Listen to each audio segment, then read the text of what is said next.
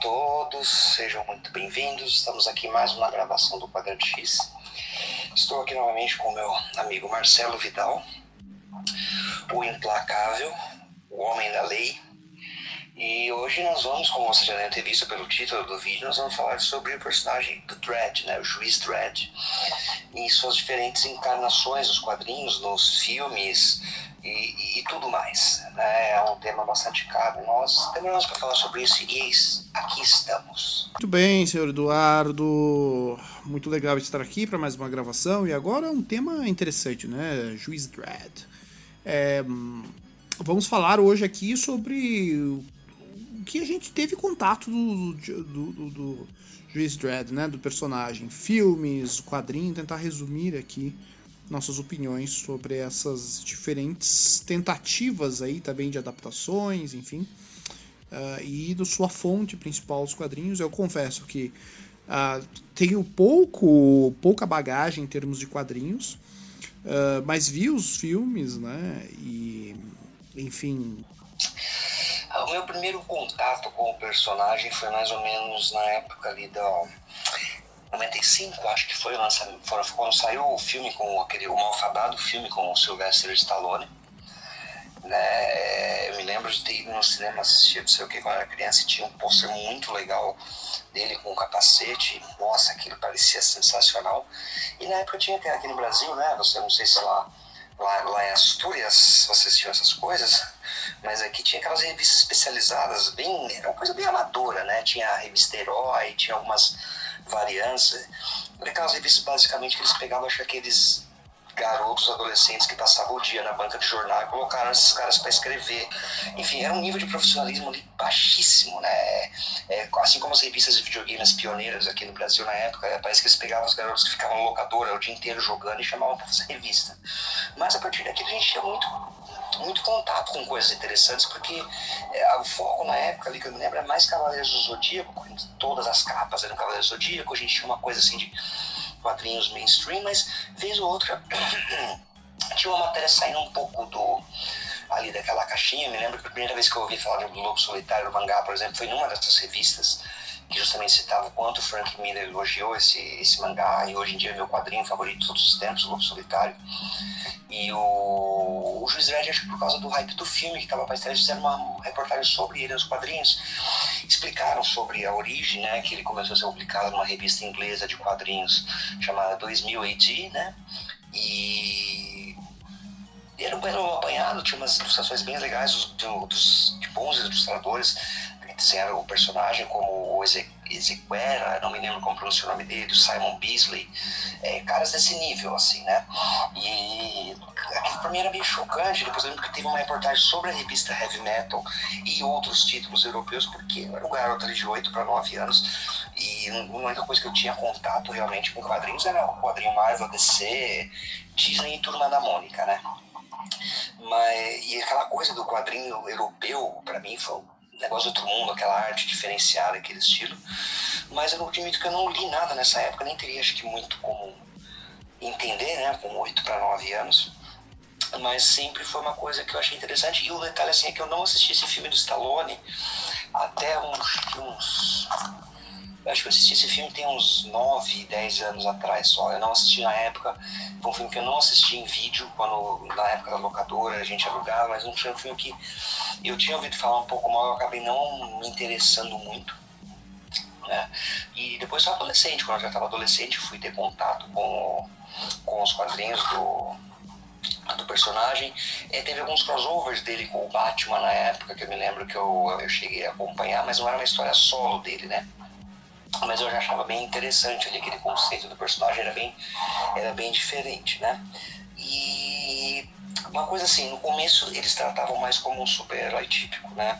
Você pegar ali a isso eu estou usando de referência o que eu li, é, porque teve uma revista mensal do personagem, foi publicada aqui no Brasil, acho que entre 2013 e 2015, chama Juiz Dredd Magazine, não era Magazine, não estou falando errado, era Magazine mesmo, né, por causa de Mega City, que é a cidade onde é ambientadas, são ambientadas as histórias dele, e ali tinha publicações de histórias do comecinho do comecinho ali da origem do personagem, quando eram, eram, eram histórias mais sérias, mais voltadas para o estilo super-herói mesmo, não era uma coisa tão, é, vamos dizer assim, que o tipo de história favorito meu do personagem que surgiu posteriormente são histórias com aquele humor negro bem britânico, né? Uma das minhas favoritas é uma que ele persegue implacavelmente um cara durante várias páginas, assim, como se o cara fosse um puta bandido perigoso e na verdade o cara estava sendo preso e condenado lá nos cubos que eles cumprem pena a não sei quantos anos de prisão por ter esquecido um é, de devolver um livro. Ele estava devendo um livro na biblioteca, ele não devolveu e estava em atraso.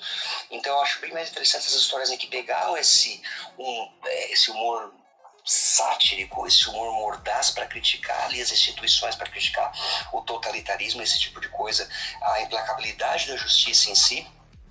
É, do que as histórias mais sérias. Existem histórias legais do personagem, histórias sérias, mais voltadas ali pro sci-fi, é, para aquela questão do, né, do, do ele agindo como juiz, mas eu, eu, particularmente na minha opinião, eu prefiro as histórias sátíricas dele, não desmerecendo, porque é uma produção de quadrinho muito boa, né? Pra quem tá acostumado só com, às vezes com Marvel, DC ou com mangá shonen, que, que, só tem esse tipo de leitura, é, é bem bacana ir atrás, esse encontro hoje em dia sai bastante encadernado, para sair um pouco ali daquele, daquela dicotomia né, do, do dos quadrinhos mainstream americanos e, e ler um material de qualidade. É, o meu contato com, com, com os quadrinhos mesmo foi meio bizarro, porque, a, a, pra você ter uma ideia, a, eu não cheguei. Eu, o primeiro que eu tive contato foi uma versão, não sei se o senhor chegou a. O senhor deve saber do que eu tô falando, né? Não sei se o senhor leu essa, mas o senhor com certeza conhece. Que é uma versão que eles lançaram nos anos 90, uh, ah, se não me engano, eu li ali pelo final dos anos 90, que é, eu tive contato com duas versões. Essa que eu tive, as duas dos anos 90, né? E, e foram os dois extremos. Eu não vou, é, se não me engano, é eu só vou lembrar o nome em inglês. Se não me engano, é Lawman of the Future, uma delas que é aquela é uma versão que não tinha violência, que ele não podia matar ninguém. É, não sei qual foi o motivo aí da editorial que eles escolheram que ele não poderia, que ele era é, que ele não matava ninguém. E o outro oposto, eu li a versão da Heavy Metal, que é, que é a revista também, né? Uh, que você tem o outro espectro, que é, é uma edição extremamente violenta, essa da Heavy Metal. Eu não sei se tem uma mais agressiva do que essa, que seja mais, que histórias mais violentas. Chega a ser até excessivo em alguns momentos. E eram histórias um pouco mais curtas, eu lembro. E foram as que eu tive contato primeiro com ele. Então eu lembro quando eu tive primeiro contato, tive o azar de ter esse contato que você tinha essa censura na, na questão da, da, da, da violência. Uh, problema aqui não é que esteja a favor da violência, né? Mas eu acho que é uma característica do personagem justamente ali eles censuraram demais, assim. Uh, descaracterizou ele, né? A mesma coisa você fazer uma história do Conan e não, não ter nada de violência. Você vai estar descaracterizando um dos elementos ali, né, da, da história. Então, é, eu vi esses dois elementos. Então, eu acho que quando eu tive o primeiro contato, não, não me chamou tanto. Eu fiquei meio assim, né? Fiquei, achei muito meio estranho na época, meio deixei de lado. Aí, quando eu vi a da, da tive o contato com a da Heavy Metal, eu fico, ué, mas o que está acontecendo, né? Então, eu tive essa, essa referen essas referências, né? E na, na, não ajudou também, porque na época. Uh, e quando eu, na verdade, eu tive o contato com a do Heavy Metal, eu acabei indo um pouco mais atrás sobre o personagem. E eu vi. Um, ali nos anos 2000 já eu comecei a ter contato. Eu, teve alguns lançamentos pela Dark Comics, né? É, eu, eu, vi outras coisas dele também. Vi, é, comecei a ter noção dessa origem dele pela como o senhor mencionou ali, a 2000, né? A 2000 uh, AD. É, então, e aí eu fui ter uma noção do, do tamanho ali do personagem. Uh, e eu vi o filme, né? Ali no começo, eu demorei para ver o filme, não vi no filme ali no final dos anos 90, eu fui ver o filme com, com o Stallone, que não ajudou, mas ali eu já tinha uma ideia de que existia algo muito mais interessante no personagem que só aquelas duas visões que eu tinha visto, né, né no início. Ah, então eu tive esse contato meio bizarro com os quadrinhos, acho que por isso, ah, depois mesmo entendendo todo o tamanho dele, eu nunca me aprofundei muito, é, porque não só aqui em outros lugares também, como no, no, Chile, era, era não era muito fácil achar as coisas dele não, sabe? E a internet não era como hoje, então a gente não tinha um acesso tão fácil assim também. Eu tive sorte de ter contato com aquela heavy metal e eu lembro que eu vi, eu achei essa heavy metal numa loja de. Uh, uma loja que não tinha absolutamente nada a ver, era mais ligado com músicas, né? Obviamente, né? Esse nome, heavy metal, mas ela não é necessariamente sobre música, né? Essa, essa revista, mas foi. E tinha revistas, eu lembro de RPG e tal, e tinha essa revista e eu. É, totalmente por acaso, né? E aí me deu vontade de procurar outras coisas, mas acabei justamente pela falta de, opções mesmo. Realmente não chegavam todas as edições, né? É um personagem, apesar de, de, de bem conhecido, né? É um personagem que não tem a mesma tiragem, né? Para o mundo todo. Então ainda é muito um nicho, né? Uh, é, diferente de atualmente, hoje a gente consegue muito mais fácil você conseguir esses, esses encadernados dele, né? Essas absolutos. É, até umas coisas muito legais ali. E, uh, hoje eu, eu até adquiri uma da que tem esse um compilado ali da, do, desse período da AD. Ah, depois eu tive contatos com outras versões digitais e tal. Uh, mas sei que tem muita coisa. Eu não vi toda aquela fase dele da IDW, da Dark Comics. Eu não, não cheguei a ler. Eu não vi, que eu sei que ali por 2009, 2010 eles começaram a lançar muita coisa.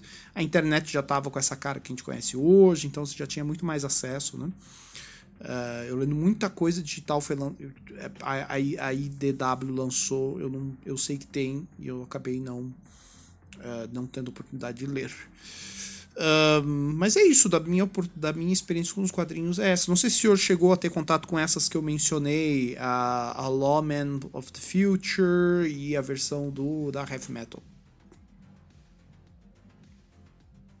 Sim, sim, a versão da Heavy Metal eu também tive contato, mas é, essa outra versão, a Lawman of the Future, para pesquisar aqui. Só um minutinho. É, não, não, não conheço não, Marcelo, não. Sinceramente não conheço isso aqui. É Lawman of the Future, né? O logotipo tinha o, o brasão dele, assim, não, não tive contato, não. É, exatamente. Ele tinha um tom mais mais jovem, assim, mais para adolescente. Eu não sei, ele, ele, era uma coisa mais bem básica mesmo comparada com os outros, né? Bem bem bobinho. Um, mas enfim, e, oh, Marcelo, desculpa te cortar. Eu não sei, depois eu precisaria pesquisar um pouco mais, mas pelo que você narrou aqui, eu tô vendo, isso aqui tem muito cara de que eles fizeram essa adaptação mais leve para tentar vender no mercado americano, viu? É, é, o que me parece. Quando tem essas coisas muito diferentes, assim, eles, quando eles vão lançar no mercado americano, eles acabam tendo que dar uma mexida em algumas coisas, como por exemplo o personagem do Tex, que quando foi, que foi desenhado pelo Ed Kubert, o primeiro, a primeira história que foi lançada na, não na Itália, foi lançada nos Estados Unidos, e tiveram que mexer algumas coisas para tornar mais palatável a sensibilidade protestante do século XVI dos americanos. É. É, faz bastante sentido. Pensando agora, faz bastante sentido e o que torna ele aí uma questão só genérica, né? Tira muito da graça do personagem. Então, uh, sem, possivelmente teria que pesquisar, eu também não sei te dizer, mas tem grandes, pelo que o senhor está falando, faz bastante sentido, não tenho dúvidas, né? É algo bem comum. É... Agora vamos falar um pouco. Uh, não sei se o senhor quer falar mais dos quadrinhos, a gente já pode falar dos filmes. Tem os crossovers, né? Do Juiz Dredd com o Batman, acho que saíram dois aqui no Brasil todos desenhados pelo Simon Beasley, que é um, um dos grandes desenhistas do, da história do Thread. E também tem uns crossovers com Alien, com Predador, que era tudo da propriedade da Dark Horse nos Estados Unidos na época. E eu não cheguei a ler, mas dizem que é bem bizarro, né? Mas é, foi a porta de entrada de muita gente, esses quadrinhos. Mas tirando isso, não tem muito mais a acrescentar aí do, em relação aos quadrinhos, a gente pode passar para os filmes então. É, antes de, de passar para os filmes, o senhor conseguiria, se a gente pudesse aqui, é, vamos pensar a pessoa que nunca leu, né, nunca teve contato com o, o Juiz Dredd, é, por que, que o Juiz Dredd é Por que, que o senhor se interessou por Juiz Dredd? Por que, que o senhor gosta de Juiz Dredd? Como eu disse, não foram só as histórias, por exemplo, mais sérias em que ele enfrenta o, o juiz, o Judge Death, né? Aqui, aqui no Brasil ficou sem sentido a tradução como Juiz Morte, porque faz ali a, a brincadeira linguística entre o Dredd e o Death. É, tem aquela saga da Mega City One lá dos terroristas. Eu, particularmente, são boas, são legais, mas eu gosto mais das histórias curtas e como eu falei, cômicas, né? Justamente porque elas é um humor diferente daquele humor que a gente tem aqui do estilo do brasileiro do, ou do americano, que inevitavelmente todo mundo tem mais contato, né? A gente consome a maior parte da produção das coisas de filmes, séries, quadrinhos é o norte-americano e justamente por essa diferença, como eu falei, essa história do, do cartão da biblioteca que ele tá perseguindo o cara, esse tipo de piada bem, vamos dizer assim, britânica e tirando um sarro com, com, com as instituições, com as coisas, com as situações e até mesmo com o próprio gênero, né? Eu acho isso bem interessante no personagem. É uma coisa que me, me, me chamou a atenção. Sim, é, a arte também geralmente é, é muito boa mesmo nas primeiras edições, quando ainda o visual dele não estava totalmente definido ainda, não estava com a versão né, definitiva, já era bem interessante, é o Esquerra, o desenhista original e ainda era preto e branco, mas era bem bacana a arte. Depois a gente teve outros grandes desenhos que passaram por ali. É, todos os grandes desenhos britânicos, em algum momento ali, passaram acho, pelo, pelo Dread, não tem como. E acho que é isso, né? Quando era mais novo, o visual. Eu lembro que eu joguei bastante o jogo que teve, do, baseado no filme de Stallone que teve pro, pro Mega Drive. Eu lembro que eu joguei. É um personagem só pelo visual, acho que ele já. Ele já chama a, a, atenção do, do, público, né? É uma das coisas que levou o filme a ser tão massacrado do Stallone, além da, do, de todo o resto, é porque no filme, por ser o Stallone, ele fica o filme inteiro sem a porra do capacete, né? Sendo que nos quadrinhos ele nunca tirou, a gente nunca viu o rosto dele, ele nunca tirou o capacete. Então, é porque é uma coisa icônica do personagem já, né? Aquele queixo franzido, é, tudo aquilo. Então, acho que também pelo, pela questão visual, a arte, o visual do personagem também chama atenção, cara. É uma tipo de pergunta difícil de fazer, porque é uma imagem que eu tenho desde criança, como eu falei, da época do filme, do, do, primeiro filme lá em 95. Então é um processo assim que é meio difícil a gente chegar agora e racionalizar, porque a gente meio que cresceu com aquela imagem daquele personagem, né? Sim, verdade. É, fica aquela imagética, né? É muito forte, realmente. Tava pensando aqui como seria interessante se autores, eu tava pensando aqui com nossos autores favoritos, é, imagino eles escrevendo alguma coisa dele, né? Um Frank Miller, um Grant Morrison, já pensou um Alan Moore com esse personagem? Nossa, pensando na questão do humor, né? E esses, e esses autores. É, como seria, né? Esse personagem na mão de cada um deles? Olha, Marcelo, eu falei que eu li na época, eu não peguei mais, eu tenho aqui a, as revistas completas, a Juiz Dredd Magazine. Ela não tinha só histórias do Dredd, ela trazia histórias tanto antigas quanto contemporâneas da 2000 AD. E o, tanto o Alan Moore quanto o Grant Morrison, eles começaram carreira escrevendo para 2000 AD, né? É, tinha uma série do Alan Moore que era cômica, que era não sei o que temporal. Eu preciso, eu preciso pegar essa revista e dar uma relida, eu devia ter pego e antes de a gente gravar, falha minha, saltos temporais, é, eu não me lembro agora nem o nome em português nem em inglês, que toda edição vinha com uma história curta do Alan Moore. Agora, eu não me lembro se o Alan Moore chegou a escrever alguma coisa pro Dredd.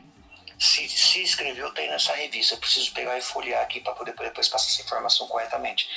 Mas ambos, tanto o Morrison quanto o Alan Moore, quando começaram é, a carreira escrevendo para 2000 Tanto que aquele primeiro sucesso assim, moderado do Went Morrison, aquele Zenith, eu não sei se você se lembra desse quadrinho, se eu não me engano, ele foi publicado em capítulos na, dentro da 2000 Sim, sim, é verdade. Se não me engano, a Halo Jones do Alan Moore também, né? É, se não me engano, ela, a, a, primeira versão dela foi na, na 2000 AD. Não tenho certeza também, mas é desse período. Uh, sim, eles começaram ali. Mas eu acredito que o Alan Moore não, não chegou. Nunca vi nada dele ter contato com o Dread. É, mas eu fico imaginando que seriam três Dreads muito. É, as, cada versão deles, a versão do Alan Moore, como seria, do, do Frank Miller. É, eu já fico aqui viajando como seria cada uma, como seriam diferentes, né? É, como seriam bem peculiares cada um deles, muito diferentes. Um, Então vamos falar agora dos filmes. O senhor estava falando aí do filme de Stallone, né? Como foi massacrado, e eu acredito que com razão. Um, mas ao mesmo tempo, é, eu, eu tava pensando aqui, né? Tava tentando, é, pensando para esse, esse podcast, né? Eu lembro qual que eram os grandes problemas desse filme, né? De 95. É, eu acho que o primeiro grande problema né, é o próprio Stallone, é, nesse sentido de que eu, eu, tenho essa questão, personagens como o Dredd, personagens desse tipo, uh, eu, eu tenho uma teoria aqui, que eu acho que esses filmes, eles não você não pode colocar ator muito, é porque a gente está pensando, falando 95, o Stallone já era uma, uma lenda ali da ação há muito tempo, né? A gente está falando 95, uh, a gente está colocando um cara que transcende isso, né? Então todo mundo sabe quem é ele, todo mundo espera alguma coisa dos filmes dele, né? Nesse sentido da, da ação, enfim. E aí você coloca um personagem como o Dread, é, como você falou, tem esses elementos visuais muito fortes e essas características que não vão combinar.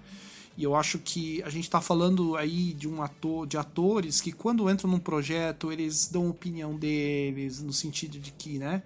tem que ser de um jeito, tem que ser de outro. Ele já tem muito poder nas mãos. Né? A gente está falando de uma Hollywood onde esses caras eles têm influência, quando, obviamente, quando eles entram num projeto.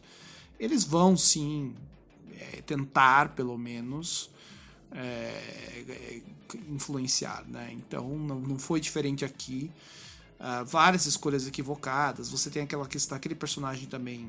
É, tentaram colocar um alívio cômico. É, é se você for ver, assim, em termos de produção, em termos do que poderia alcançar, né? Tava tudo ali no lugar, eu acho que, por um blockbuster, né? Eu acho que se tivessem é, misturado. pegar aquela ideia do filme depois do Carl Urban lá, né? O, o de 2012. Com aquela pegada, né? Desculpa te cortar, mas as poucas cenas que ele aparece vestido, o Stallone tá como Dread mesmo, é, por mais que possa parecer cafona a gente olhar as fotos hoje em dia, mas se você pegar aquela imagem e colocar do lado de uma ilustração do quadrinho, visualmente é perfeito. Eles, eles fizeram uma representação literal do, do visual do personagem ali no começo do filme, que, que quando ele aparece com o capacete, com a indumentária ali do, de Dredd, é, é visualmente um, uma materialização ali do que, do que no quadrinho, né?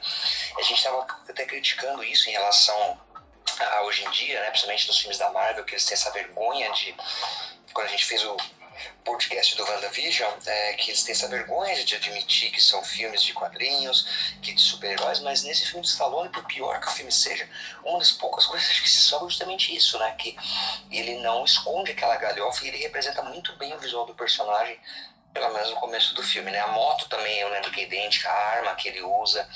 É pena que o resto do filme não seguiu esse caminho. E como você está falando de influência, de atores conhecidos, ninguém vai pagar o cachê de um Stallone para o filme para ele ficar o filme inteiro com um capacete sem mostrar o rosto, né, cara? É, é inviável isso, né? Embora eu ache uma coisa que é, não estou defendendo, veja bem, mas o queixo do Stallone com aquela boca torta é perfeita, cara. Parece que pegaram e desenharam o juiz Dredd em cima da boca torta do Stallone, né? Sim, é, não, é, eu concordo, concordo com você. É, a, a, questão do Stallone que eu estava falando é justamente isso, né? Então você coloca um, um, ator né, com essas características, ele não vai. E ele mesmo, né? Não falo nem os que estão pagando o cachê, não estou nem falando do estúdio. Ele mesmo vai colocar várias condições para trabalhar no filme assim. Então, eu acho que termos de, de, criativos, em termos né, de, de, artísticos mesmo, a gente cria, cria esse problema, né? Então, eu acho, eu tenho essa teoria de que esse tipo de personagem não pode, não, não, você não pode associar a, caras nesse desse quilate ali em termos de ação, que acaba acontecendo isso, né? Você pega, por exemplo, personagens também, é, acho que de um nível até parecido de popularidade, como por exemplo Hellboy. Você imagina colocar um, um ator do nível do Stallone para fazer um personagem como o Hellboy, entendeu? E estragar completamente. Agora você pega um Roll Perman, que era um cara né, moderadamente conhecido né, ali no meio, mas um cara que né, você sabe que está num outro patamar, casa perfeitamente, né? Justamente muito da capacidade dele também, do carisma dele, mas você entende, não, não é uma coisa que vai interferir é, e você dá um filme na mão de um artista de verdade, como o Del Toro, pronto, tá, tá perfeito. É aquela velha máxima, né, que, o, que eu acho que começou ali nos anos 80, nos anos 70 com, com o Richard Donner no Superman, né? Que ele quis colocar um desconhecido no papel de tudo, porque se eles colocassem que eles, o estúdio queria Paul Newman, Robert Redford como Superman. Se você colocar um desconhecido no papel, é, o público não vai ver o personagem, o público vai ver aquele ator naquele papel, né? Então você pode ver que normalmente as melhores escalações ali de filmes baseados em quadrinhos, filmes super-herói, coisa do tipo, é, com atores relativamente desconhecidos e, e, que funciona por isso, porque não adianta você, se você colocar o Tom Cruise, que teve aquele projeto de anos do Tom Cruise com Homem de Ferro, você não, por, por, mais que o Tom Cruise ele faça uma atuação digna de Oscar, você não vai ver o Homem de Ferro, por exemplo, você vai ver o Tom Cruise ali naquele papel, né? É, exatamente, principalmente com atores de ação que a gente sabe que são atores mais limitados em termos de, de capacidade de interpretação, né? Não dá pra esperar que o Stallone vai desaparecer no personagem, ele não tem essa capacidade, ele é um cara de ação. Schwarzenegger, Stallone, né, Van Damme, eles são caras da ação, não dá para esperar que eles vão, né? Eles podem estar num filme um pouco melhor do que o outro, mas são caras bem limitados, né? E ok, eles, no filme de ação eles funcionam muito bem, eles têm o carisma necessário, né? Então acho que esse é o ponto.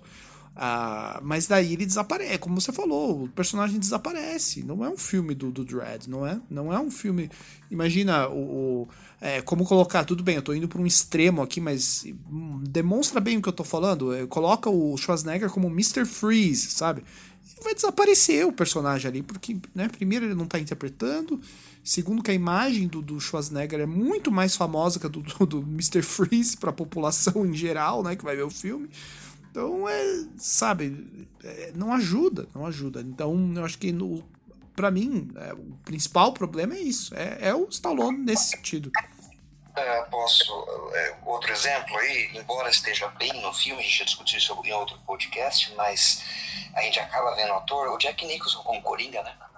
É, vê a diferença pro Heath Ledger. A gente enxergava ali aquele Coringa do Heath Ledger como Coringa, tanto que ele era, é, fisicamente a gente olhava e falava, é o mesmo cara. E o Jack Nicholson como Coringa, né? Em muitos momentos a gente vê o Jack Nicholson, não o Coringa. Sim, tem, tem essa questão. Acho que o Jack Nicholson ainda é um bom ator, mas eu concordo com você. Fica aquela coisa, é o Jack Nicholson de Coringa, né? Você não é o, não é o Coringa, bem, muito bem lembrado. É, um outro exemplo, até recente, uma coisa que eu até, eu até fiquei preocupado, né, quando saiu, eu lembro que quando foi anunciado, eu lembro que a gente chegou a mencionar isso, a gente ainda tem precisa gravar sobre o Witcher, né? Quando foi anunciado o Henry Cavill como o Witcher, ele já era o Superman, né? Uh, ficou, eu fiquei, ah, não sei, porque eu fiquei justamente com esse receio, mas depois eu fiquei pensando que o, o Henry Cavill, ele é famoso hoje, né? É, é, mas não é um famoso, ele não, ele não é um cara que, que né, do nível em termos de, de, de celebridade de um Stallone, né, da, na época que assumiu o, o Dread. Eu acho que ele é moderadamente, sinceramente, apesar do Superman, eu acho que ele é ainda agora, lógico, o Superman do Witcher ele ficou super famoso, mas eu quero dizer assim, quando ele assumiu The Witcher, ele, ele era moderadamente para muito famoso, sabe? Então eu acho que ele tava ainda naquele limite. E, e, também acho que ele não é dos melhores, dos grandes atores, mas ele é um cara competente ali, é minimamente competente.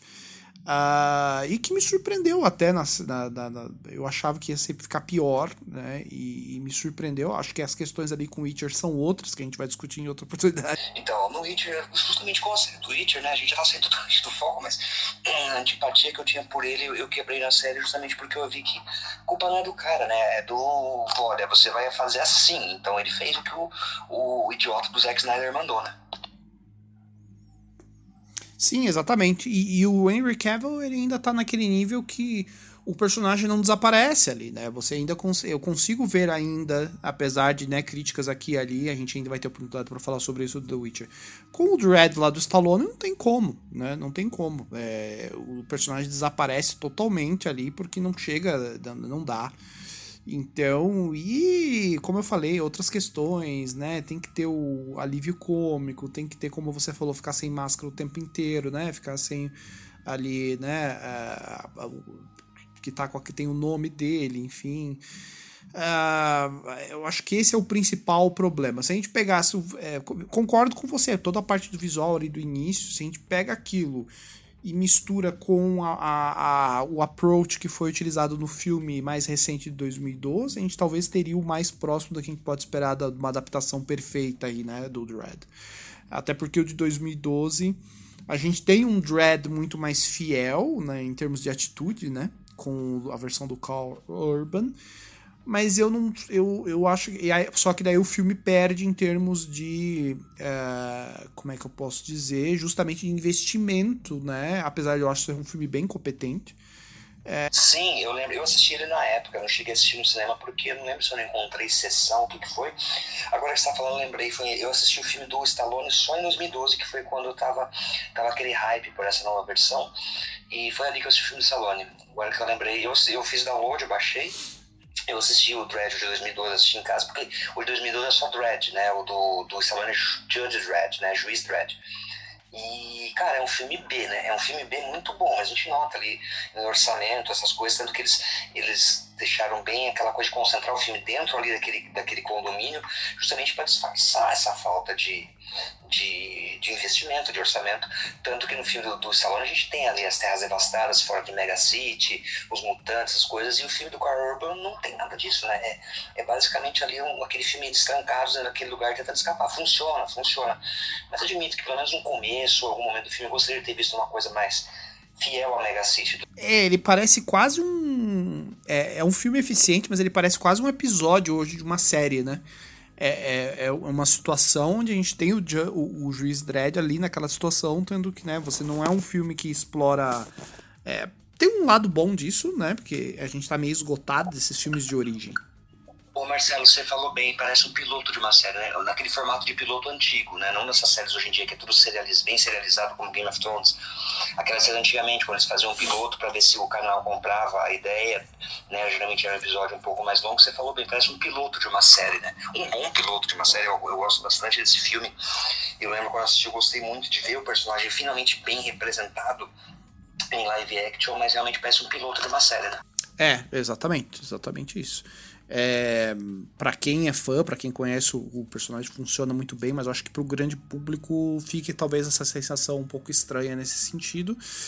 Uh, e tem uma outra questão também que foi mencionada nesse filme, no período, e eu, eu, eu lembro muito bem, uh, esse contexto deles ficarem fechados num prédio, enfim, funciona muito bem ali no filme, mas é, ele foi apontado muitas uh, similaridades, aí, muitas questões similares aí a um outro filme chamado The Raid, é, é, um filme, se não me engano, coreano, não tenho quase tenho certeza, um filme de ação muito bom, inclusive, que ele é muito parecido. Uh, eles também estão fechados num ambiente desse tipo e toda a ação acontece ali. É um filme do período e houve compara tem comparações assim bem claras na forma como os filmes são feitos. Então, isso não ajudou também muito o Dread na época. As pessoas meio que ficaram, ah, estão só copiando The Raid com o Dread. Em alguns momentos realmente parece isso. Uh, mas eu acho que tem toda a sua própria personalidade o filme. E não concordo que seja justamente uma cópia barata. Eu acho que tem uma influência do The Raid, tudo bem, que é um bom filme de ação, não tem problema, tem influência. Não acho que seja uma cópia.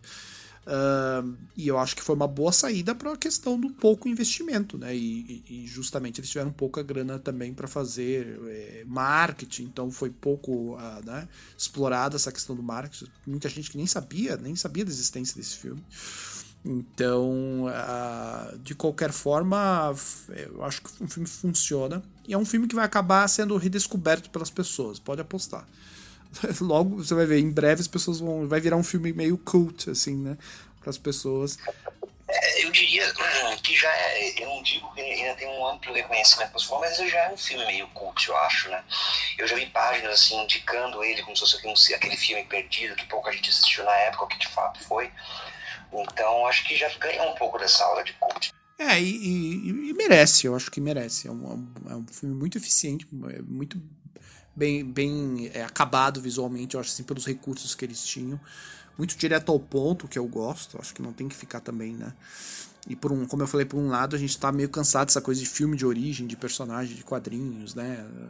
Tal, esgota um pouco. É, realmente você, você acaba sacrificando essa outra questão do, do acesso a, a, ao grande público, né? Porque o grande público é a pessoa que nunca teve contato com quadrinho, nunca viu nenhum outro filme vai ficar aqui diabos personagem é, né? Não vai entender a questão do personagem, uh, mas vai ficar ligado pelo menos na questão da história, que é o que sempre interessa, né? Uh, para mim funciona muito bem, eu acho que é muito. Me diverti bastante a vez que eu assisti, gostei bastante.